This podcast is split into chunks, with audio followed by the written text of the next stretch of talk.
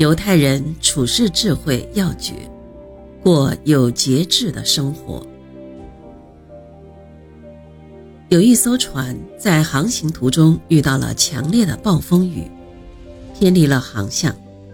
到次日早晨，风平浪静了，人们发现前面不远处有一个美丽的岛屿，船便驶进海湾，抛下锚，做短暂的休息。从甲板上望去，岛上鲜花盛开，树上挂满了令人垂涎的果子，一大片美丽的绿荫，还可以听见小鸟动听的歌声。于是，船上的旅客分成五组。第一组旅客因担心正好出现顺风而错过起航时机，便不管岛上如何美丽，静候在船上。第二组旅客急急忙忙登上小岛，走马观花地浏览了一遍胜景，立刻回来。第三组旅客也上岛游玩，但由于停留时间过长，在刚好吹起顺风时，急忙赶回，丢三落四，好不容易占下座位。第四组旅客一边游玩，一边观赏船帆是否扬起，而且认为船长不会丢下他们把船开走。故而一直停留在岛上，直到起锚时才慌忙爬上船来。许多人为此而受了伤。第五组旅客留恋于美丽的风光，留在了岛上，结果有的被猛兽吃掉，有的误食毒果生病而死。犹太人认为，第一组对人生的快乐一点儿也不体会，人生缺少乐趣。第三组、第四组人由于过于贪恋和匆忙，吃了很大苦头。只有第二组人既享受了少许快乐，又没有忘记自己的使命，这是最贤明的一组。正是出于这个道理，犹太人认为享受人生乐趣是人类的特权和义务。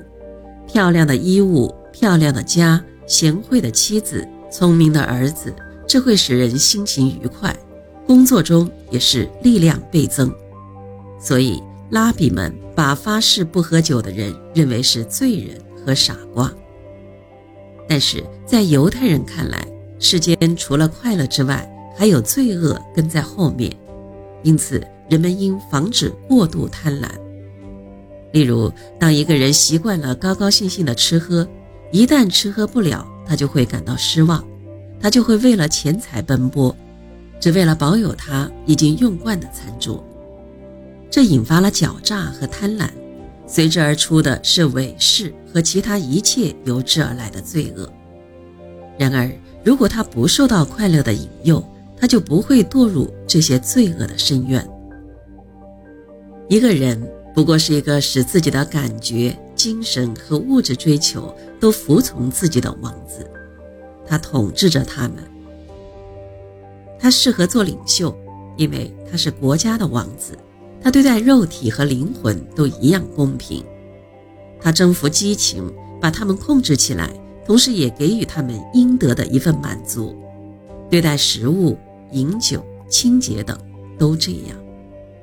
那时，如果他让每一部分满足，给主要器官所需的休息和睡眠，让肢体苏醒、运动，从事世间的劳作。他召唤自己的集体，就像一个受人尊敬的王子召唤自己纪律严明的军队，帮助他一起达到神圣之境。